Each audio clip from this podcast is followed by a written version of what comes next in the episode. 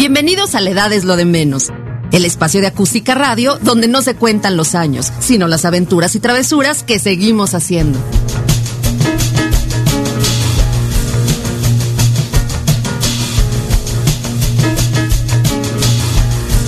Hola, ya estamos aquí nuevamente en este martes. Ya está Norma con nosotros después de habernos abandonado la semana pasada. trabajo es trabajo. Y se, fue de pinta, ¿no, es cierto? Sí, se, fue de pinta, no precisamente a disfrutar al Chapultepec, pero... les cuento a dónde, que está bien interesante. Si les gustan los robots y demás, les voy a contar a dónde fui. Había mucho robot. Ay, qué padre. Y con Moni. Hola que no se ha ido de pinta, pero bueno, a lo mejor algún día de esto se va de pinta. Algún día. Algún día. Yo creo que todas algún día nos iremos de pinta, pero hoy no. Pero tuvieron muy bonita visita, ¿no? sí, estuvo muy bonita. Sí, la verdad es que eh, tuvimos a Ivette aquí con nosotros, que su proyecto muy interesante. La verdad es que ojalá pueda replicarlo, no una, sino que sea tan exitoso que lo pueda replicar en toda la República Mexicana, porque creo que esas son las, pues, las cosas que se necesitan, porque en realidad un poquito eh, retomando ese tema, eh, yo sé que hay veces que dices, es que los hijos malagradecidos que dejan solos a los padres, etcétera. La verdad es que vivimos, los que vivimos en la Ciudad de México y muchos que viven en ciudades grandes en México, tenemos una vida tan complicada y tan complicada por cuestiones de tiempos, de distancias, pues las que trabajamos y tenemos casa y las que tienen hijos. Vamos, la vida es tan rápida que a veces es complicado, no es que uno no quiera estar al pendiente de sus papás, sino porque a veces los tiempos no dan. Exacto. ¿No? O sea, digo, eh, cosas tan triviales como irte a cortar el cabello o pintártelo cuando ya estás acostumbrada a pintártelo, no lo no te da tiempo. Claro, no se compara con con la prioridad que sería estar al pendiente de los papás, pero a veces el tiempo no te da como debe de ser y qué maravilloso que puedan convivir con otras personas, que eso yo creo que es muy importante que puedan convivir con otras personas de su edad, que puedan conocer y que aparte las mantengan haciendo actividades que, que, tengan su mente despierta claro. Que también, digo, a nuestra edad y a la edad de muchas eh, de, las personas que nos están escuchando en este momento y que nos están viendo, yo creo que también sería bueno ir pensando en algún plan a futuro. Claro. Digo, ir pensando qué vamos a hacer y qué nos va a mantener este, activas. Eh, yo me acuerdo muy bien un día que les dije, en una plática que teníamos así como esta, pero nada más creo que nosotras y alguien más, no me acuerdo quién.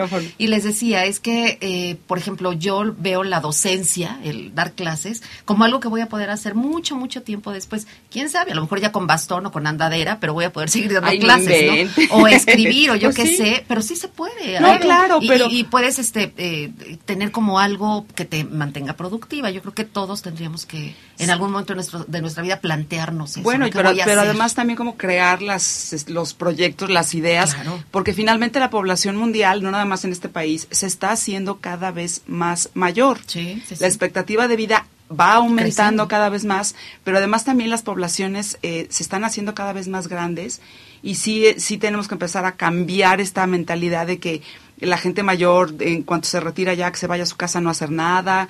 Sí, sí hay que, porque nos mantenemos vivos hasta los 80 y en unos años quizás hasta los 90. Pues ahí vamos, ¿eh? yo cada vez escucho más gente vivir hasta los 90, a pesar de tantas broncas que hay, a, pesar de depresiones, a pesar de angustias, a pesar de crisis, a pesar de conflictos económicos y demás que vivimos todos. Y, y pues tú querías decir algo del día de hoy, hablando de, hablando de depresiones.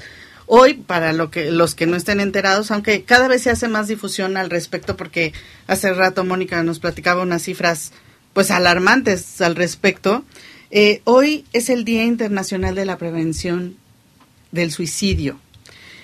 Y es terrible, a mi punto de ver, que se tenga que crear un día para ello. Sí, para, para crear conciencia, ¿no? Eh, es un hecho que, que, la depresión es una, pues es una enfermedad que no depende de si tu vida es triste o tu vida es feliz depende de la situación de muchos químicos del cuerpo. es biológico totalmente. Es un tema biológico que se tiene que tratar y que la gente tiene miedo de tratarse porque todavía hay un tabú muy grande de ir a un psicólogo, ir a un psiquiatra, de ir... Y de pedir ayuda. De pedir ayuda a un neurólogo, de ese tipo de cosas la gente tiene miedo. O sea, es, es algo muy muy mexicano y seguramente es algo cultural en Latinoamérica el decir... Y en el mundo. Pero mundial no, no quiero ir al doctor porque me da miedo lo que me va a decir, ¿no? Claro. porque es como atraer a la enfermedad, ¿no? Esa es, esa es una de esas explicaciones extrañas que oigo.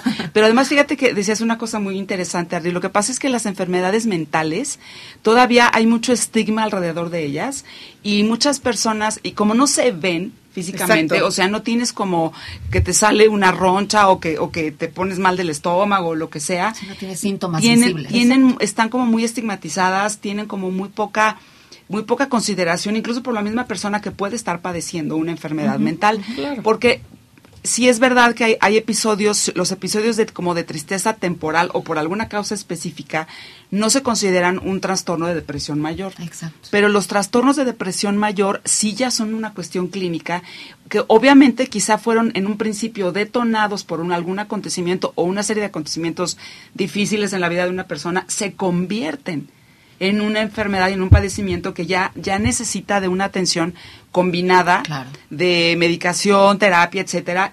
Y también creo que hay como mucho desconocimiento o quizá mucha como comodidad de muchos eh, profesionales de la salud que en vez de meterse como a, a, ver cuál es la mejor combinación de medicina con tratamiento que le funciona a cada una de las personas, porque cada quien es, individual, Claro como que como que toman como un, un machote de tratamiento y a todo el mundo le recetan lo mismo. Y no necesariamente a todas las personas les funcionan bien o las medicinas o, la terapia, hay personas a las que quizá les funciona solamente la terapia y, muy poca medicina, o hay otras a las que les funciona también un poco más de medicina, o sea, depende de cada persona. Y de ahí la importancia de acudir a un, a un profesional, porque sí ayuda mucho el apapacho, ayuda mucho la plática con las amigas, ayuda mucho la compañía del marido, que por cierto, las cifras indican que, eh, por ejemplo, las personas casadas se suicidan menos que las solteras o las divorciadas o viudas. y, eh, pero eh, también se tiende mucho a hablar de que la depresión te viene cuando tienes algún evento negativo en tu vida. Sin embargo, hay momentos positivos en la vida que también generan depresión. Sí, porque Cambios. No sé, el, la depresión postparto, por ejemplo, vienes de un momento hermoso que es el tener a tu bebé, pero ese cambio en la vida es tan duro. Yo, yo puedo hablar desde mi experiencia y si se siente la depresión que sientes es algo tan fuerte porque supuestamente tendrías que estar muy feliz. Es el momento más feliz de, eh, en la vida de muchas mujeres, pero sientes una tristeza, sientes una nostalgia, sientes, te estás perdiendo de, te estás desprendiendo, hay algo que se desprende de ti misma, te llenas de responsabilidades de, eh, eh, ya para toda tu vida, todos los días, este, todas las horas, y es un cambio drástico, es un cambio muy drástico en tu vida que te genera esta depresión y esta ansiedad, y debe ser tratado. Muchas mujeres ocultan esta depresión que sienten después de tener un bebé, por, por ejemplo, o, al casarse. Hay muchas mujeres, la depresión eh, posboda es muy fuerte porque también estás cambiando de vida, estás entrando a un nuevo ciclo en tu vida y lo ocultan, no lo dicen por miedo a que las critiquen de qué te pasa si lo tienes todo, si estás feliz, acabas de ser mamá y demás. Ese lo tienes todo es bueno. Pero sí lo tengo todo, pero hay algo que, me, que no me funciona. Háblenlo, comuníquenlo, pidan ayuda. Es que la causa subyacente es el estrés. Exacto. O sea, todo lo que todos los cambios en la vida nos producen ciertos niveles de estrés y estados de estrés prolongados conducen a una depresión del sistema nervioso. Entonces, eventualmente, lo que a lo mejor era una, cuestión temporal se empieza a volver una cosa este, más grande. Y de hecho, por ejemplo, hablando de, la prevención del suicidio, sí se tienen identificadas como muchas causas que ponen a cierta población en riesgo. Una de esas, por supuesto, son los estados depresivos otro es el abuso de sustancias como el alcohol, por ejemplo, y otro es pertenecer a grupos vulnerables que tradicionalmente han sido discriminados y a grupos minoritarios. Y también hay una cifra de la Organización Mundial de la Salud que dice que el 79% de los casos de suicidio se presentan en países de con ingreso medio abajo. O sea que sí las circunstancias de la vida económicas, depresión o por ejemplo pertenecer a grupos como comunidades indígenas, como a la comunidad LGBT, ¿sí la dije bien? Sí, LGBT. más las que se acumulan. Sí, LGBT, pero pertenecer a este tipo de comunidades como que son minoritarias, que están, que sufren incluso acoso, por ejemplo, el bullying en los en los adolescentes es una causa porque porque produce estrés, produce estados de depresión, se acumula y se convierte en una enfermedad. Y, yo agregaría algo, Mónica, Adriana lo tiene que desglosar. Yo nada más te doy pie la tecnología. Ah. ¿Cuánta gente no está eh, eh, eh, viviendo casos de suicidio por abuso de tecnología, porque te limitan la tecnología, ya lo vimos con un niño que se acaba de aventar de un puente, claro. o por este, o por no ser tan reconocida en la, en los, en las redes sociales. De hecho, ahorita, ahorita que hablemos un poco de redes sociales, porque vamos a tocar ese tema en redes sociales, esos datos los podemos intercalar un poquito en el tema, porque sí son importantes saber que la misma tecnología ocasiona eh, cambios fuertes como envidia, ¿no? Te, te, te, quita desapego, ya no hay compromisos con muchas cosas. Te provoca desapego. Exacto, a pesar de que pueda parecer que eres más sociable porque tienes más comunicación con más gente, desde el punto de vista psicológico sí te ocasiona cambios que pueden... Es que te aíslas, ¿no? Te aíslas, te aíslas por ello y aparte te puede dar, obses o sea, puedes volverte obsesivo compulsivo, o sea, puede haber como muchas cosas que te puedan generar el estar con las redes sociales. Pero bueno, volviendo eh, un poquito al tema del suicidio, ahorita ah, vamos a hablar un poco más de, la parte de redes sociales. Hay, hay eh, eh, asociaciones y hay ideologías y filosofías que sin ser sin ser psiquiatros específicamente y psicólogos específicamente apoyan en este tema. Yo les voy a dar uno, voy a poner uno sobre la mesa. Es tómenlo quien lo quiera tomar, quien le dé curiosidad. Hay una un pensamiento ahorita, creación de conciencia que se llama Access Consciousness. Y lo que hacen es una terapia de barras, así se llama. Esta semana, la mayoría de la gente que da barras las da gratuitas para todo aquel que quiera acercarse, que tengan casos de depresión. Entonces busquen, nada más busquen barras, pregunten quién da barras cerca de ustedes y vayan. Y ahorita regresamos, no nos tardamos mucho. Gracias por oírnos hoy martes.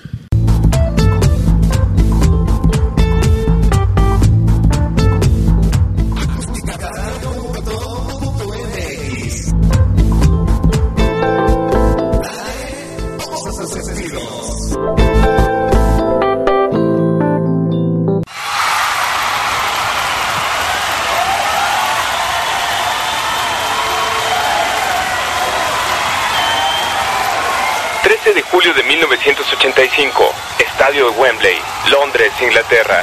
Estadio JFK, Filadelfia, Estados Unidos. Con motivo de recaudar fondos a beneficio de los países de África Oriental, se crea un evento sin precedentes, Live Aid, un concierto que uniría al mundo a través de la televisión y la radio. Todas las televisoras afiliadas y participantes de este evento estarían transmitiendo totalmente en vivo lo que sería la recaudación de fondos más grande y sin precedentes en ese momento. Estarían juntando dinero de cuentas bancarias en Londres, de cuentas bancarias en Estados Unidos, de Latinoamérica y al mismo tiempo grandes estrellas, grandes figuras de la música estarían tocando totalmente en vivo. Grupos como Queen, David Bowie, The Rolling Stones, Spano Ballet, Duran Duran, por mencionar solamente algunos, darían lo mejor de sí mismos de manera gratuita para ayudar a esta causa y en algunos casos grupos como YouTube lograrían una fama internacional debido a la proyección que este concierto tendría. Live Aid 1985 sin duda marca un precedente a la música y a la historia de los conciertos. Muchos consideran Live Aid el Woodstock de los 80. Muchos otros lo consideran un evento que marcaría la historia de los festivales actuales de la música. En Acústica Radio estamos contigo y con tu pasado. Frecuencia Retro, martes y jueves a las 4 de la tarde.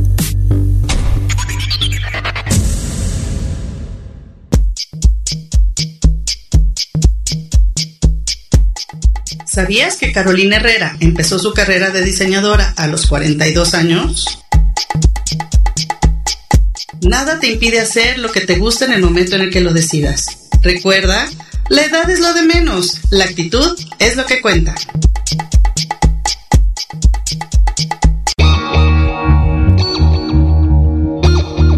Síguenos en nuestras redes sociales.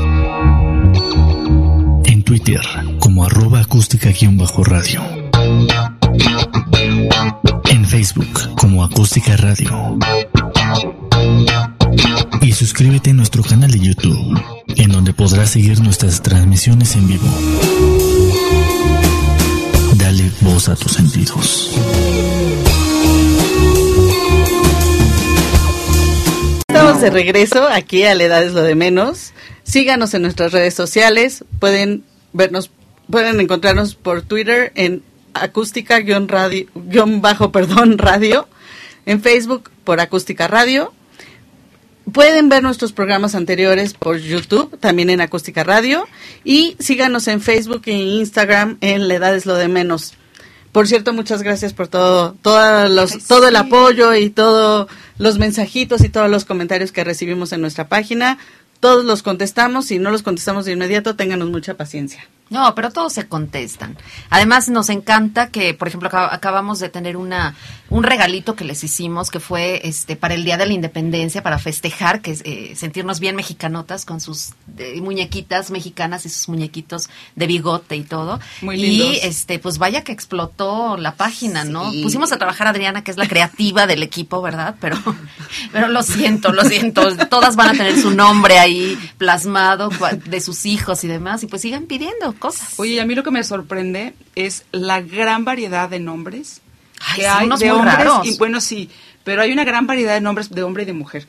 O sea, porque creo que primero subiste como que los más pues los más comunes o los más conocidos o los que más has escuchado y, y de repente todas nuestras eh, pues amigas y amigos que le han dado like a la página padrísimo porque empezaron a poner todos los nombres y la verdad es que sí hay muchos más nombres en el mundo de los que nos imaginamos. Y entonces es sorprendente que haya gente que tenga los nombres repetidos, por ejemplo. Sí, claro, que es más común, ¿no? Es lo, es lo más común. Pero bueno, este, mil gracias por eso. Y este, empiezo yo, ya, me toca. Fíjense que les voy a hablar de algo. Es un tema eh, ya hablamos hace ratito, bueno, tú mencionaste Access, que son esto de correr barras, y ¿Qué está pasando? Pues vemos que cada vez más y más y más gente está tomando conciencia, habla de conciencia, habla más allá de lo que se ve, más allá de lo material. Yo creo que ustedes seguramente han escuchado hablar de energía, de vibras, de metafísica, de terapias alternativas, de reiki, de sanación, de eh, honrar a nuestros antepasados cada vez se escuchan más, crean o no crean, ¿no? El, chiste es el respeto, ante todo, ¿no? Yo, yo creo, el chiste es respetar las creencias de otros, pero de qué hemos escuchado hablar más de esto, yo creo que sí. Se ha hablado toda la vida. Yo recuerdo mis abuelos iban a unos cursos, eh, este, que era Holiday Magic, y me acuerdo que hablaban mucho de Ogmandino, por ah, ejemplo, y hablaban mucho de Dr. Vice y demás. Pero vendían cremas. Los de Holiday Magic vendían cremas. Sí, pero también les eh, preparaban a la gente de esta parte alternativa eh, con la cual no vendías sino le ayudabas a la gente a sentirse mejor a través de lo que estaba adquiriendo, ¿no? Es más allá de la venta, ¿no? Entonces es eh, cada vez se realizan más y más y más rituales. No sé si han escuchado bodas mayas, este bodas eh, espirituales, baby showers espirituales que son los wedding eh, eh, los wedding, los blessing ways, este las bodas. había oído. Hay bendiciones de útero. Bendiciones de útero, hay este le decía las bodas con rituales paganos increíbles. Por ejemplo ejemplo, este viernes, ¿no? Es la luna de la cosecha. La luna de cosecha porque termina un... Ayer se abrió un portal importantísimo por el 999. este Vamos, cada vez escuchamos más ese tipo de cosas, sobre todo la gente que está más cercana al desarrollo humano, ¿no? La gente que está buscando este tipo de cursos o este tipo de terapias para encontrar como un, un desarrollo... Eh, más interno, más allá de lo que te puede dar una, una profesión o un oficio, ¿no? Eh, vamos, yo es así como lo veo y es así como lo he tratado de estudiar y es así como me gusta platicarlo, ¿no? También vemos, por ejemplo, cada vez hablamos más de honrar, honrar la casa donde vivimos, honrar los antepasados de los que venimos, honrar el futuro que le estamos dejando a nuestros hijos, honrar lo que somos, honrar el día, honrar el trabajo, honrar el dinero que recibimos, honrar las amistades que tenemos, honrar eh, el poder comunicarnos con ustedes, por ejemplo, a través de la tecnología. Eh, eso de algún modo es hacer conciencia, es tomar conciencia más allá de cualquier chamanismo o de cualquier este espiritualismo o de cualquier religión también hemos escuchado ya muchas, eh, ya hay más palabras, en la boca ya se usa más eh, la palabra meditación, la palabra yoga, y no solo la palabra, el acto, ¿no? El, sí, claro, la disciplina. Cada vez se habla más de, eh, hay más programas de radio donde hay mensajes, donde hay parábolas, donde hay decretos, donde hay historias, donde hay casos de éxito de gente que, eh, pues que tiene una conciencia elevada porque de que existen, existen. Y cada vez se habla más de desarrollo humano, ¿no? De las diferentes vertientes que hay, de centros de sanación, de eh, círculos de mujeres, de alianzas en armonía o relaciones en armonía, e incluso incluso profesionistas como abogados, como arquitectos, como eh, ingenieros o como doctores están hablando de cuestiones alternativas a su profesión. Claro. Al, por ejemplo, cuando se va a construir un nuevo edificio, pues primero se le pide no permiso, eh, se honra la tierra donde se va a construir, se checan los elementos, se sienta el arquitecto con su equipo a observar e incluso se sienta con albañiles, con este maestros de obra y demás a observar la tierra y demás para ver cómo va a ser la orientación del edificio. Eso es bien interesante, eso te habla de un regreso a lo a lo original, de un, vamos. Sí, porque Cada vez, de, ese, de esa Totalmente. Venimos con esa filosofía, así eran nuestros ancestros. Exacto, es regresar a los ancestros, ¿no? A lo que nos enseñaron. Cada vez se habla más de, de danzas en armonía, o a lo mejor eh, de la madre naturaleza, gente que se ríe de abrace un árbol, pues este, hay gente que abraza un árbol, hay gente que, habla con los animales, hay gente que tiene técnicas, todos hablamos con técnicas holísticas o técnicas para recontrarse con la esencia.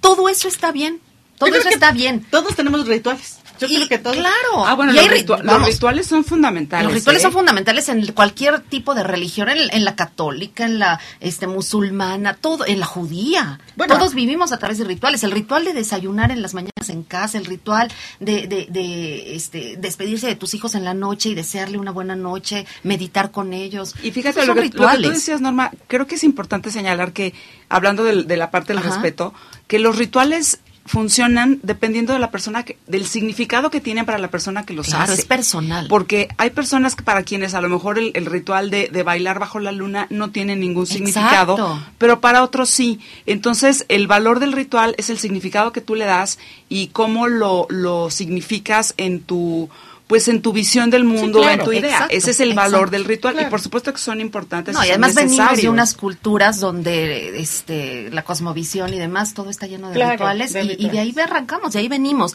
Y como les decía, todo está bien, todo está perfecto, que cada quien crea en lo que crea, que cada quien realice los rituales que crea, que cada quien este se supere de la manera como crea que se puede superar. El problema está en la falta en la falsa espiritualidad del ego y ahí que cae se presta situaciones muy riesgosas y muy falsas que llevan, por ejemplo, a un o sea, que no te llevan a ningún encuentro eh, con tu esencia, ni a, ni a ningún crecimiento, ni a sanar heridas de infancia, ni a resolver conflictos transgeneracionales, ni mucho menos. Te llevan a una sacadera de dinero, esa es la palabra, o a, ¿eh? charlatanes, o a charlatanes que te enganchan, eh, que supuestamente te van guiando, te van llevando en un, en un proceso de sanación por dinero, por mero lucro. Muchas veces son grupos, son estos grupos, eh, pues no sé, este, que, te van envolviendo. Iba a ser el 4, pero me muy mal. Este, son esos grupos de coaches o esos grupos de, perdón, perdón, eh, de coaching, adivinos, brujos, grupos, cursos, terapias,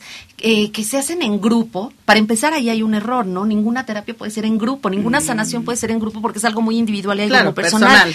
Y, supuestamente un guía te va llevando por un proceso, pero ¿qué creen? En una semana no puedes curar, en una semana lo único que puedes hacer es abrir heridas, lo único que puedes hacer es abrir conflictos que tienes, ya sea del pasado, del presente o, eh, que ya traes arrastrando en tu ADN y, se quedan abiertos. Muchas de estas personas eh, al parecer, creerse o, suponerse iluminados, te van guiando por caminos que a ellos les han funcionado porque están ganando, están percibiendo una, cantidad de dinero. Pero a ti a lo mejor no te van a servir, a lo mejor no es lo que tú necesitas. Pero, pero además, normal, o sea, les han funcionado porque les han funcionado como negocio. Exacto. O sea, porque además muchas de estas personas conciben este tipo de, de dinámicas, o bueno, acaba de haber un escándalo mundial, además, sobre todo en Estados Unidos, de estas famosas, se llamaban sectas coaching, porque incluso era un grupo un líder que a lo que se dedicaba era hacer una explotación sexual de las mujeres que llegaban supuestamente a sentirse mejor con ellas mismas, a aumentar su autoestima y el resultado era todo lo contrario. Y, lo que pasa es que muchas de, eh, muchos de estos grupos como que se aprovechan precisamente de la necesidad que tenemos los seres humanos de sentirnos parte de un grupo, de sentirnos apoyados, de sentir que estamos alimentando esa dimensión de nosotros que evidente que por supuesto que va más allá de lo físico. Claro. Y no nada, pero muchos no nada más juegan con tu mente, como estas sectas que lo que hacen literal es un lavado de cerebro para sacarle dinero a la gente, hay muchos que, que venden una serie de soluciones supuestamente mágicas para curarte de un montón de cosas y lo único que te, que te quitan realmente no es ni la enfermedad ni los problemas, sino tu dinero. Y te hacen crear, eh, darte un despertar, si es un despertar, si es un paso, pero no se soluciona, solo se queda abierto y a veces es peor porque salen de estos grupos, salen de este lugar donde se reúnen gente muy vulnerada, muy abierta, tiene todas sus emociones abiertas, no está sanada y a lo mejor trae rencores del pasado, descubre cosas que no habían salido a flote y demás, y es gente, es una bomba de tiempo, es un polvorón. Abriste una caja de Pandora. Exacto. Entonces, eh, ahí les van algunos consejos por si están en ese proceso. Eh, no los doy yo, al final les voy a decir quién los da y es alguien en quien yo creo, en quien confío y que eh, pues ahí vamos, en el camino. los procesos de sanación duelen, siempre van a doler. Siempre que tú quieras crear conciencia va a doler. Y, y, no necesitas de una religión o no necesitas de un terapia, de una terapia alternativa o de una terapia, pueden ser ángeles, pueden ser milagros, pueden ser access, pueden ser miles de cosas, lo que a ti te haga sentir bien. Si una técnica, un chamán, un maestro, un guía, un gurú o un este coach no te hace te hace sentir incómoda, te hace hacer algo que te hace sentir incómoda o está haciendo él algo que no te convence, pues salte, vete. Está cobrando te está molestando, vete, no sigas, detente, busca por otro lado. Hay personas, todos tenemos eh, la capacidad de, de, transformarnos, todos tenemos la capacidad de ser luz, todos tenemos la capacidad de, de crear conciencia, pero hay personas más avanzadas en el camino, más estudiadas, más preparadas, más conscientes, más evolucionadas de algún modo en el plano espiritual y de conciencia, y son gente sencilla, no crean que traen gorros extraños, no crean que traen alas, tampoco son, eh, vienen vestidos diferentes, eh, tampoco no traen túnica, tampoco, de tampoco están, tampoco están, eh, no viven en, en, en, en común es gente normal como nosotros, es gente eh, que vive sin lujos ni ostentaciones, o si los tiene, los tiene pero de familia, o los tiene por trabajo, no por esto. Eh, no son místicos que están todo el tiempo, ya saben, en, en este eh, eh, hablando con, con, hadas o hablando con gnomos. Eh, eh, sí, tampoco. Ah, sí, sí, sí hay, ¿eh? O sea, por eso me dio risa. Tampoco viven en trance, respetan y acogen a la gente de, sin, sin, importar su religión, sin importar sus creencias, respetan a los demás. es gente que, que te pide que te abras, que te abras a preguntar, a cuestionar, a cuestionarte, a ver si lo que estás viviendo realmente te, te, te checa o, o, te choca. te enseñan a ser respetuosos, a ser humanos, a ser compasivos, a ser alegres, a ser libres y, y, sobre todo a, ser amorosos contigo y con los demás. O sea, realmente a, ir encontrando ese amor por ti mismo, que es lo que a fin de cuentas normalmente nos causa las heridas, ¿no? Ahora, no puedes, muchos, eh, lo que tú decías, los que traen turbantes o los que traen el, la varita o algo, pues a lo mejor no son los más confiables. Pues ¿Por qué? porque no puedes sentirte superior a nadie. Eh, practiques yoga o porque medites o porque ayudes a la gente o porque comas orgánico, que también está muy de moda, ¿no? O porque no bebes. O, vegano.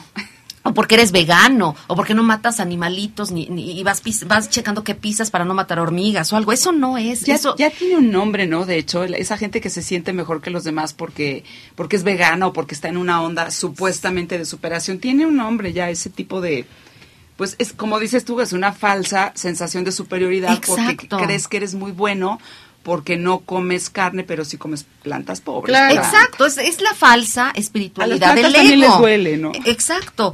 Yo creo que en el momento en el que ya eres compasivo, en el que volteas a ver al otro y te haces empático, en el que eh, eh, este volteas a ver al otro que, que a lo mejor es un animal, es una planta, es algo y te está eh, vamos, te está moviendo algo, es cuando realmente te puedes sentir que estás en el camino, no guía ni guía espiritual ni mucho menos, sino que estás ayudando a alguien. Y a fin de cuentas, la magia es personal. La magia solo sale de ti, la magia para transformarte, para cambiarte, para ser una mejor persona, para crecer, para desarrollarte o para ayudar a los demás, porque sí se puede, es personal totalmente. Entonces, en verdad, eh, yo creo que el camino se está dando, yo cada vez escucho más y más y más. A lo mejor es por la gente que me estoy rodeando a lo mejor es por eh, este mi círculo a lo mejor es seguramente dicen que se acerca a ti la gente que te checa. A lo mejor es por eso pero pues eh, como dice mi amiga Ari Echandi eh, que realmente esta magia es personal, esta magia tú la puedes sacar y puedes comenzar con qué? Contigo misma, queriéndote, honrándote, apapachándote, cuidándote,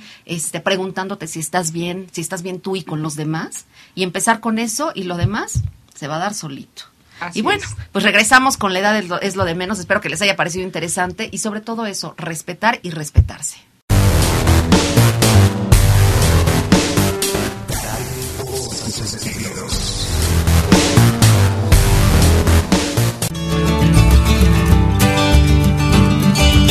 En el problema de la celulitis, ¿qué tratamiento es conveniente? En la actualidad, la tecnología a las profesionales nos brinda una gran variedad de elementos para poder dar un excelente resultado a las personas que acuden con este problema a nuestra clínica. La presoterapia es un tratamiento a base de presión y nos ayuda a dar un drenaje linfático, a quitar la retención de líquido, ayudar a que la microcirculación sea más eficiente, ya que si hablamos que hay un tejido inflamado y retención de líquido, la mayoría de las ocasiones cuando ya está en una fase 4, la circulación es deficiente y la nutrición a nivel celular no es la ideal. También podemos tomar eh, los beneficios que nos brinda una radiofrecuencia.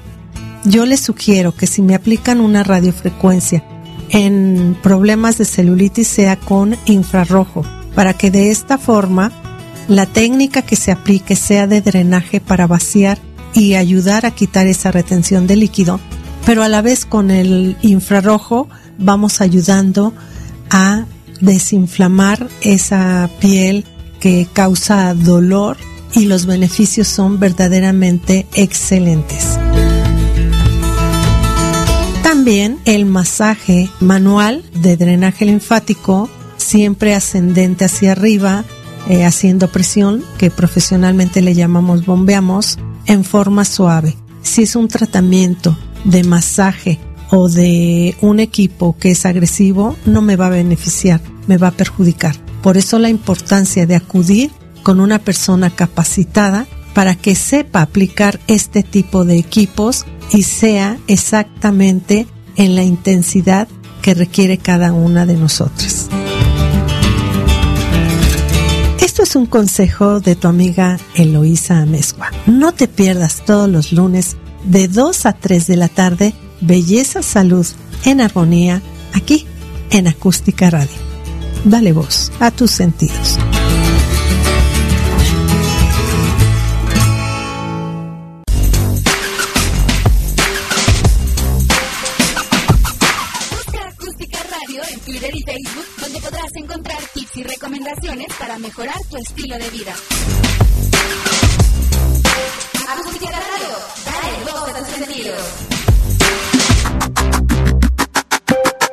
Retomando el tema que, Norma comentaba hace ratito, eh, sí es importante que si se sienten mal, si creen que necesitan ayuda, la busquen, si es alternativa, si es una amiga, si es un café, si es un coach y los hace sentir cómodos. Tal como lo dijo Norma, nada más hay que cuidar con quién vamos, a quién acudimos, qué tan bien nos sentimos. No puede haber una terapia que te haga sentir mal. Debes de salir, de salir sintiéndote mejor cada vez que vas. Tal vez triste, tal vez con shock. Hay dolor, hay mucho dolor en cualquier terapia pero no incomodidad. Ah, bueno, pero fíjate que hay incomodidad, quizá cierto tipo de incomodidad, porque es, ah. es, es que fíjate, muchas de estas, eh, o mucha de esta escuela que habla de, de, hacer cosas diferentes, de lograr cambios, hablan de salirte de tu zona de comodidad o de confort.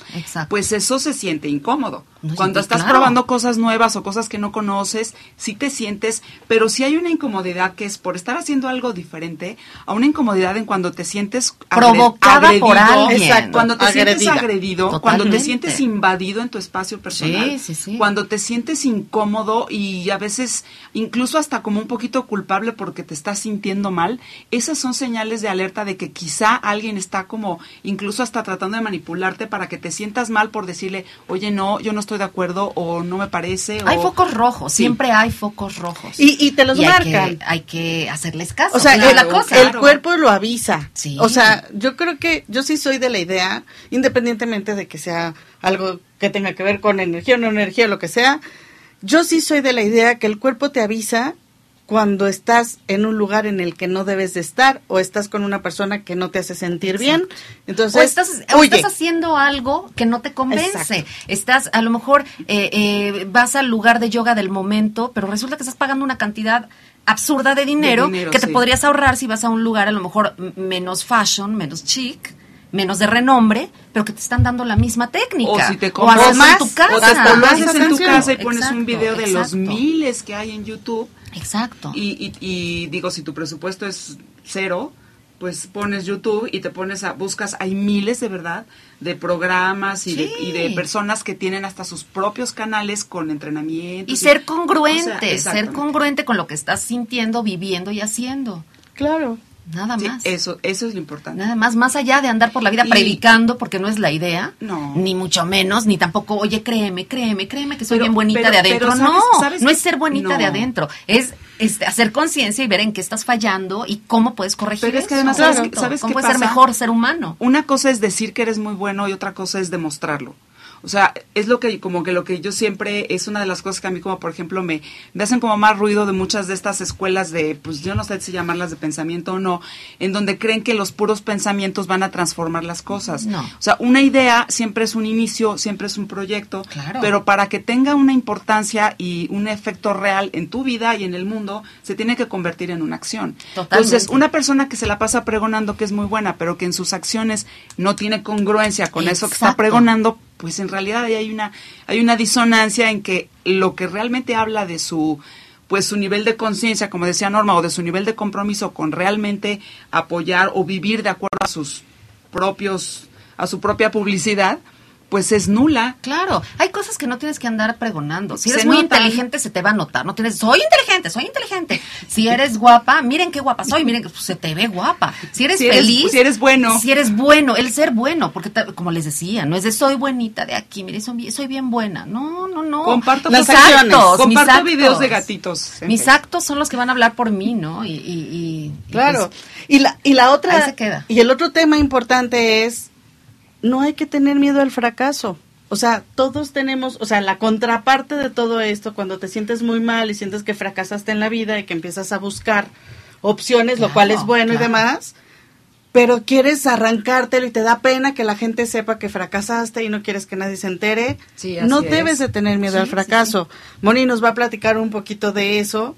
Eh, porque en realidad todos hemos fracasado en algún momento de la vida. en algo, pero hemos Y no solo una, seguramente muchas, pero... Fíjense que sí, o sea, todas las personas, bueno, yo me incluyo, creo que nos educan muy mal en ese sentido, porque siempre los errores o las equivocaciones siempre se castigan, siempre te regañan. En la escuela siempre, eh, siempre como que te, te castigan los, las equivocaciones y los fracasos y entonces vamos creciendo con, como dice Adri, con un miedo a equivocarnos y un miedo al fracaso y con una visión del fracaso que lo que hace, en vez de ayudarnos a salir adelante o incluso a lograr lo que nos proponemos, produce efecto contrario.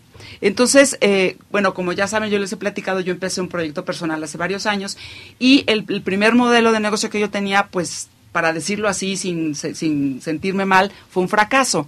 Yo me sentía muy mal, yo me sentía incluso, como dice me sentía avergonzada, me sentía enojada conmigo misma, me sentía triste y de repente descubrí un libro maravilloso que se llama en español El lado positivo del fracaso, de un autor norteamericano que es John Maxwell. Él es un experto en temas de liderazgo, es una persona que se dedica a asesorar empresas, pero además de las empresas eh, más importantes del mundo, da conferencias, tiene su empresa donde prepara eh, gente que capacita a otros líderes en cuestiones de liderazgo, de crecimiento personal, pero también profesional.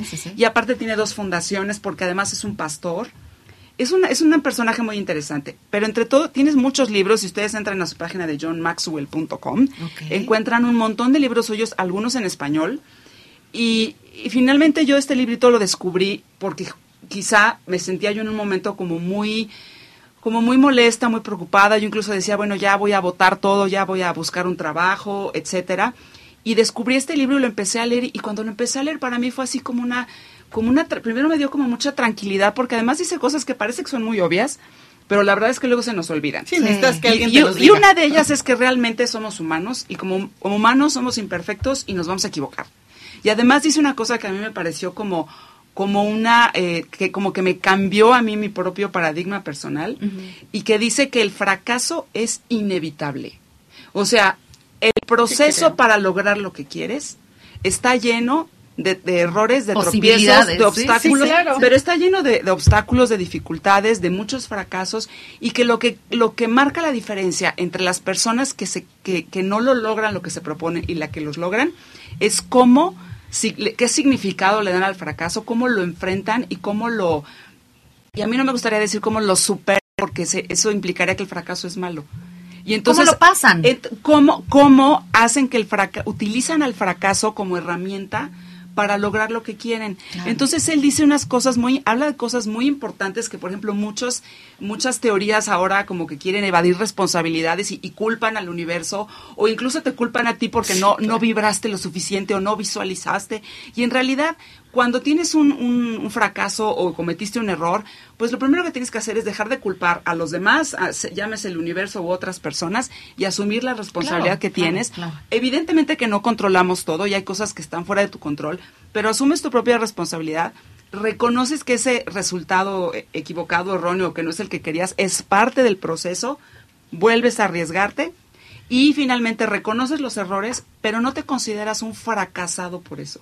O sea, él dice que hay una gran diferencia entre decir soy un fracasado a decir la regué, cometí un error y, por ejemplo, él habla este es un tema de PNL. Sí, claro, claro. de cambiar el significado. Sí, las palabras y de lo que decimos aquí, de actitud. Entonces, él habla de, o sea, su libro, bueno, pues es bastante grandecito. Y hubo una cifra que dio en el libro que a mí, para mí fue así como de, con, solo, con ese solo dato ya no me sentí mal, porque dice que en Estados Unidos, que ahí es donde miden todo, una investigadora de una universidad eh, descubrió que el promedio de fracasos que tienen las personas que emprenden antes de encontrar una fórmula que les funciona es 3.8.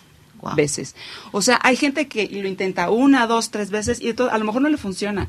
O sea, lo único que te va a garantizar que en algún momento bueno, y no es garantía absoluta, pero que te da más posibilidades de lograr lo que quieres es seguir intentando. Y Maxwell habla de siete habilidades que tienen las personas que finalmente, eventualmente, logran lo que se proponen y es que primero, y él los llama los triunfadores, que primero rechazan el rechazo.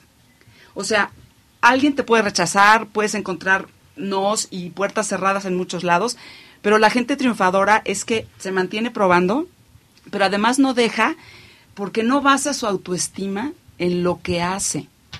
Y eso es súper importante, es decir, tú eres una persona valiosa, tú sabes cuál es tu valor, tú tienes tu propio valor y respeto, y lo que haces te puede funcionar o no, porque no controlas todo. Claro. Y entonces, pero no cambia quién eres. Ni cambia, tu, ni cambia tu valor como persona. Exacto. Tú eres una persona valiosa por la persona que eres. Y ojo, ahí yo creo que también entra un divorcio. Todo, el, todo. Que no, el que no te cases. Evidentemente eh, todo. claro. O sea, y entonces, obviamente, tienes un rechazo, pero que una persona, que un trabajo, que una situación te cierre las puertas, te rechace, no quiere decir que eres una mala persona, que eres un ah, fracasado, sino simplemente que tuviste un fracaso.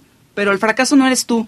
Luego, también los triunfadores ven el fracaso como algo temporal. O sea, es una situación, es una que no va a durar toda la vida. Ahí estuvo. Esta, esto no me funcionó, esto es temporal también ven a los fracasos como, como hechos aislados, es decir, no son como el destino está en mi contra, el universo no me quiere. hay rachitas malas. Bueno, ah, bueno. Hay rachitas. bueno, dicen que al perro este enfermo se le suben las pulgas. Pero mi teoría te voy a decir, el universo, Moni va a decir, estás loca, pero el universo es tan bueno que te manda todo de golpe para que no vayas sufriendo continuamente, sino sufras un buen rato pero, fíjate, de hecho en el libro da ejemplos de muchísimas personas, por ejemplo, uno que me acuerdo mucho de, Mary Kay, que cuenta que ella era una vendedora exitosísima en una empresa, pero llegó a un nivel en el que ya no subía más Por, por, ser mujer. Entonces ella salió y decidió invertir todos los ahorros de su vida, que en ese entonces eran cinco mil dólares, para hacer su negocio Y mucha gente le decía, su abogado le decía, estás loca, el, el contador le decía, estás loca, y entonces ella se mantuvo y entonces puso al, al, esposo a que se encargara de la administración y ella a comprar fórmulas y a mejorarlas y desarrollar fórmulas. Y estaban en ese proceso y le estaba empezando a ir muy bien. ¿Qué creen que le pasó? Se le murió el marido de un infarto. Ay, por Dios. O sea, hablando de una, traje una Sí, tragedia claro, sí, claro, terrible. claro, claro, claro. Bueno, pues Mary Kay, a pesar de la tragedia, siguió con su negocio y ahora es un, bueno, multimillonario. Entonces, hay muchos ejemplos de personas así, pero entonces también otro, otra habilidad que es muy importante es que los triunfadores son realistas en lo que esperan. O sea, sí tienen una meta que está a lo mejor allá, pero saben que para lograrla, pues hay como muchos pasos intermedios, Claro. muchos pasos pequeños o muchas metas Y darle pequeñas. tiempo al tiempo. Y entonces así no se desesperan tanto. El siguiente es que se concentran en lo que pueden hacer. O sea, en las cosas que controlan ellos, Claro. no en las que no puedes controlar. Otra muy importante es que varían las estrategias. O sea, si esta estrategia no funcionó, Pues pues, te vas vas con con otra. otra que sigue. Claro. Y también siempre insisten. Porque no pierden su objetivo. Exactamente. O sea, tienen claro su objetivo y entonces hay Pero que vas por él, Pero vas a a mí, por a mí, él. por ejemplo, la de las variación de las estrategias también me encantó porque cuántas veces uno Te dice... cierras. te- no, o, o, es- o- o neceas. Sí, sí, sí, te cierras en Sigues algo. haciendo lo mismo. Eh, no, ah. Hace ocho días no estabas, pero Hay que variarle la estrategia. Mónica, la terquedad a veces funciona. Ah, claro, pero en este claro. caso no. Pero variándole la estrategia. O sea, terquedad como para insistir. Sí, claro, para insistir. Pero varia, variarle a la Claro. estrategia. Sí, claro, claro. no neceando. Así Mira, es. pues Sí. muy buenos tips, hay que aplicarlos y hay que- son cosas como tú dices que ya sabemos, pero que hay que recordarlas Que sabemos, constantemente. pero, pero nos hacemos porque... Sí, sí, Sí, es que sí. cuando sientes que se te cae el mundo, todo se te Sí, cierra. sí, no sí, ves sí, nada. es cierto, ni oyes es nada, cierto. ni nada. Y vemos la muerte como, ¡ay, se murió mi marido! Pues todos nacemos ya, Bueno, con, la, vea- ya con la sentencia de que te vas a morir. Ve América, ¿eh? seguro. Bueno, Sí, y, y tiene otros ejemplos de empresarios también que a lo mejor les empezaba muy bien y de repente tragedia tras tragedia. Sí, a uno sí, de un sí. restaurante se le quemó el restaurante, o sea, Que, fíjate, es, pues es que es la vida. más que fracasos personales es la vida. pero son- entonces- Chicas, tengo que interrumpirlas. Oh, pues, ya nos vamos a Ahorita volvemos. No tardamos, en la edad es lo de menos.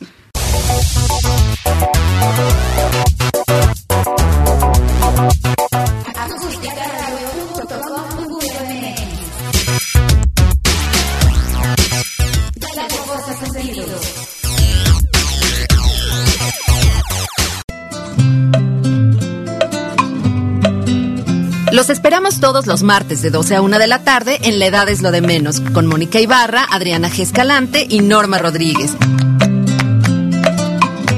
El espacio de acústica radio donde podemos expresar las delicias del paso de los años.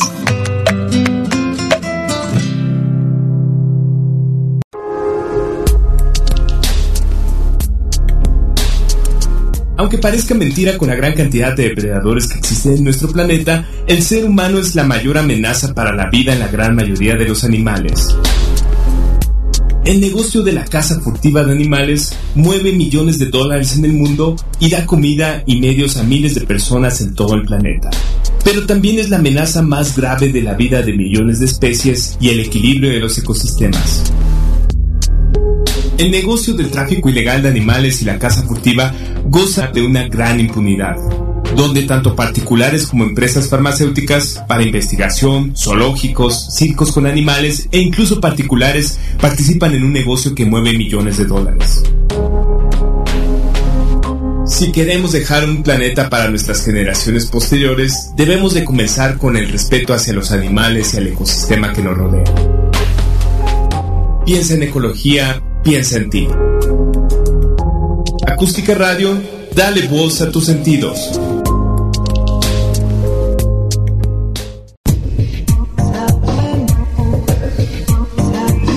Entrevistas, música, diversión, temas actuales y más en Viernes Sociales. Escúchanos en Acústica Radio. Claro, todos los viernes a las 6 de la tarde. Dale voz a tus sentidos.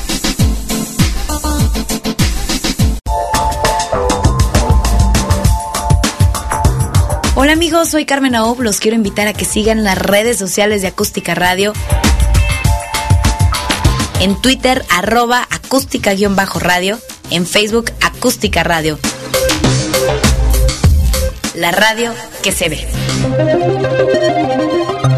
Interrumpí a Moni abruptamente en el bloque anterior, pero hay algo muy importante que, que, creo que es importante que, termine con este tema del fracaso. para cerrar el tema, creo que sí está, está, estaría padrísimo que no nada más a nosotros mismos, sino que procuráramos educarnos a todos y sobre todo a los niños en que equivocarse es parte del proceso, que equivocarse está bien.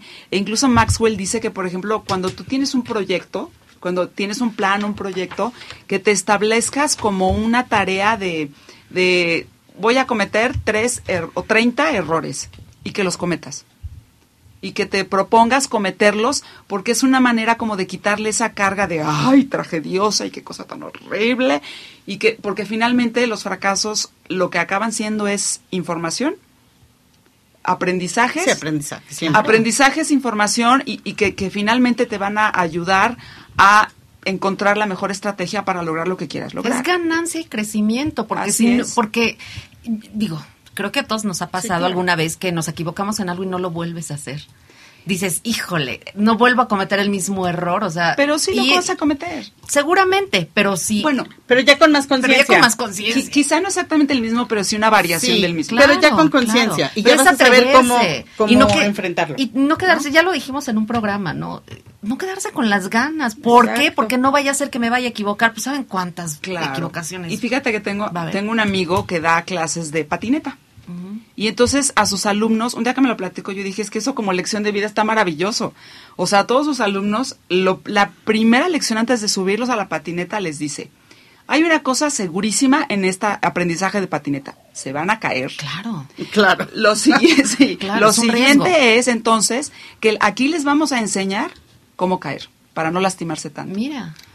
Eso es una lección de vida. Nos deberían de enseñar eso, saber sobreponerte a los errores, al fracaso, al, a las equivocaciones. Pero no decirte no te equivoques, está mal equivocarse, ya te equivocaste. De hecho, es que por la, yo creo que por los dos lados, ni decirte, ay, qué tonto, te, el tonto, ¿no? Tonto, otra vez, otra vez, caíste en lo mismo. O, al revés, el pobrecito, mi niño no pasa nada. O, tú, o tú puedes todo, todo, lo puedes. No, no es cierto, no, podemos hacer todo en la vida. No, hay cosas que nos van a fallar. Exacto, hay cosas que no son lo nuestro y que... Pero intentarlo si se puede. Pero, pero hasta, en las, que, pero hasta las que podemos. o sea, bueno, cuando nosotros aprendimos a caminar nos la pasábamos dándonos de sentones. Gracias a Dios existían los, pañales. pero de adultos es exactamente lo mismo. Sí, sí. Y yo les voy a confesar algo. Nunca volví a andar en bicicleta desde que me caí la primera vez. y a mi edad me da pavor subirme a una bicicleta porque me caí y tantas veces me dijeron, te lo dije, que no Deberías de intentarlo. Inténtalo. Miren, y algo tan tonto, ¿no? Y que a lo mejor me haría feliz porque saben cuántas veces he visto gente que ve en su bici y digo, ay, qué padre. Deberías de intentarlo, aunque sea de una de esas que son dobles o triples. me da miedo. Que hay en, no, me da reforma. Ponte un casquito, ponte rodilleras, ponte Porque me voy a caer seguramente y, saber caer. Bueno, y además aprende un poco técnicas de cómo caer, de cómo hacerte bolita. Porque sí, seguramente te vas a caer, Norma. Sí. Pero no pasa nada, pues, pues te sacudes el polvo, te levantas y otra vez. O igual y ni me caigo, ¿verdad? Y nada más viví años creyendo que me iba a caer. Ya saben que yo soy como muy positiva y igual y no te caes. Por eso te decía que una de esas de cuatro Sería para que no te vas a caer y vas a empezar a perderle el miedo y después una de dos y luego ya una de uno. O quizá empieces diciendo tu lista de 30 errores. Me voy a caer, mi objetivo es caerme, en serio, ¿eh? Porque además incluso hay escuelas de psicología que dicen que cuando tu concentración es me voy a caer, no te no Eres tan terca que dices, pues no, no, no te caes. Sí, es el efecto contrario. Eh, porque le quitas el estrés al cerebro, porque cuando estás en no me tengo que caer, no me tengo que caer, te pones muy nervioso, te estresas, y en cambio cuando dices, no voy a caer. Nada más voy a tratar de aprender cómo va a caer y no, pero, pero no pasa nada, me levanto y sigo. Exacto. Entonces, estás más relajado y puedes funcionar mejor. Eso Totalmente. Es, parece que es como, se llama eso contraintuitivo. Ya les platicaremos ahora que Norma se quiera subir a una A ver cómo me fue. Pero ¿por qué platicar? Mejor le tomamos un video. Eh, la verdad es que eso fue lo que pensé, pero no quería decirlo para no estresarla. Tú eres la tecnológica, me vas a tomar No estresarla, pero les mandaremos este un video si es apto para verse, para que vean que ni se cayó y que disfrutó mucho la bicicleta. Seguramente. Pero bueno, cambiando un poco el tema, o un mucho el tema, que bueno, más bien estábamos retomando al principio sobre las redes sociales. De verdad, ha sido impactante para nosotros y en verdad se los agradecemos muchísimo todas las respuestas que ha tenido la página, nuestra página. La edad eh, es lo de menos. La edad es lo de menos. Todos los comentarios que nos han hecho. pero bueno, yo no dejo de estar en mi papel de, de un poco, eh, pues, como relacionista pública y que pues he estudiado la, el comportamiento humano respecto a la comunicación. No soy psicóloga ni nada al respecto. Y me llama mucho la atención ver los comentarios y la forma en que la gente habla en las redes sociales. Ay, bueno. A mí me encantaría alguna vez tomaran, escogieran una persona, uno de sus amigos de Facebook, imprimieran lo que escribe y se lo dieran sin un X día, le dijeran, a verle esto, ¿qué opinas? Yo creo que se llevarían una gran sorpresa. Y les voy a decir por qué. Porque finalmente somos un reflejo muy clavado de lo que es nuestra personalidad en redes sociales. Tal vez con nosotros no se aplica tanto porque estamos acostumbradas a escribir para un medio de comunicación, para una revista. Entonces, cuidamos la gramática, la sintaxis, la puntuación. Y lo que este, decimos. Eh, y cómo lo decimos y, cómo lo conformamos. sí, a mí también se me va. Sobre todo en, en WhatsApp, por ejemplo, ¿no? Son, es como más light y entonces...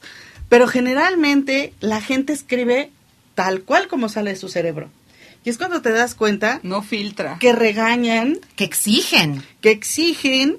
Que no existen las palabras, por favor, gracias de nada, este, etcétera, etcétera, etcétera. Y que a lo mejor no, o sea, esa es la percepción del que lee, no del que escribe, pero finalmente es lo que está reflejando, ¿no? Hay, eh, eh, es un hecho, eh, es un hecho que, que pues cada quien entiende lo que lo que quiere leer, lo que su cerebro la percibe, ¿no? le da la intención. Pues es que como no está la persona ahí enfrente, no le ves la cara ni le escuchas no la voz. No tienes el tono de voz que te da una orientación como de más o menos con qué tono quiso decir lo que está escrito ahí. De hecho ha pasado, o sea, eh, por cuestiones de mi trabajo, yo trabajo con varias redes sociales y con varias páginas diferentes en donde hay que hablar de diferente forma y diferentes situaciones y todo. Y hay una en particular en donde contestamos como nos hablan. Eso significa que si nos atacan, no atacamos, pero contestamos igual de duro, igual de... Más rudo, contestas más rudo. Y la gente se enoja de regreso. O sea, la gente se enoja porque te dice, ¿y por qué me contestas así? Pues ¿por qué me hablas porque así? me hablas así. Y entonces, eso es lo que eso es lo que ha provocado que hagamos un poco de, pues si la gente hace un poco de conciencia, hay quien sigue y no acepta que, que habló mal primero, pero hay otra que dice, perdón, no me había dado cuenta. Claro. Entonces, es un poco de conciencia. Eh, los psicólogos opinan, sobre todo en, psicología gestalt, sí opinan que sí es un reflejo de lo de nuestra personalidad. Ay, totalmente. Y que el hecho de y que las redes sociales lo que han provocado es que te quites esa barrera para no atreverte a decir las cosas. Por eso ahora la gente truena con las novias por WhatsApp. por eso ahora renuncian a los trabajos por WhatsApp. Ah, renuncian por WhatsApp. bueno, agreden, agreden por las redes sociales. Porque, tú, tú estás diciendo cosas como de gente que, como, no sé, bueno, de gente más o menos como conocidos o así que a lo mejor un día contesta medio mal y no se dan cuenta, pero hay gente que literalmente usa las redes para decir unas cosas que yo creo que muy fuertes. A mí, me dan ganas de decirle, bueno, hay gente que a mí me ha, por mis comentarios personales, por supuesto, relacionados con la política, no saben qué cosas me han dicho que yo las leo y digo, bueno, esta persona tendrá hijos, tendrá hijas, se dará cuenta de lo que está diciendo. Sí, sí, sí. Porque usan esta como falsa, esta protección de las redes sociales para decir unas barbaridades. Sí, de hecho, eh, es un hecho, o sea, la psicología gestal dice que, que las redes sociales desvirtualizan la calidad de las relaciones humanas. Así es, totalmente de acuerdo. Y de la persona también, de algún modo. Por ejemplo, algo me acaba de pasar hace unos segundos, estando aquí, me llegó un mensaje. Eh, y me, me dije, ¿qué contesto? ¿Qué contesto? Ya iba a contestar yo, aquí mismo, hablando con usted, ya iba a contestar enojada. Y en eso dije, no, espérate, para empezar estás en el programa. En segunda, tienes que este enfriarte un poquito y ya después contestar. Contar hasta Pero yo creo que también mucho es la situación, el momento, este... Y sí, tú como eres, ¿no? Eh, si eres muy impulsivo, pues vas a contestar lo primero que se te venga y a lo mejor rompes corazones o rompes este relaciones o, o haces sentir mal a alguien, ¿no? Claro, entonces yo creo que ahí viene la lo que se llama netiqueta, o sea, esa etiqueta que tienes que tener al contestar en redes sociales o contestar en, tu WhatsApp personal. Así es. Y este y también un poquito leer bien, porque la gente no lee. No. Ah, eso es una leer bien lo que te están preguntando, lo que te están diciendo, lo que te están este cuestionando y este y ya después contestar, enfriar un poquito y ya después contestar. no ser tan inmediato. Yo creo que la inmediatez es la que rompe cosas. Y también es una cuestión cultural, porque yo te voy a decir, o sea, te voy a poner un ejemplo muy claro y uso este ejemplo porque si lo conozco. Por ejemplo, en Colombia la gente es muy seca. Sí, y muy se seca al hablar, muy seca al hablar. Sí, todos somos señoras y a todos nos hablan de, usted. Pero aparte es muy seca la gente al hablar, contestar. O sea, ellos no hacen lo que hacemos en México, que es, puedes ir a mi casa, pues es que fíjate que tengo que ir y es que, ay, muchas gracias, pero mira, ¿puedes ir a mi casa? No. No. Porque y eso es válido, es muy válido para ellos. Es, normal, ¿no? Es que, es que pero también depende de las personas. Por ejemplo, aquí la, gente del norte también es un poco más seca y más directa, ¿no? Pero ellos te dicen no y luego una palabra que puede considerarse no apta para decir aquí, que también es válida. Sí.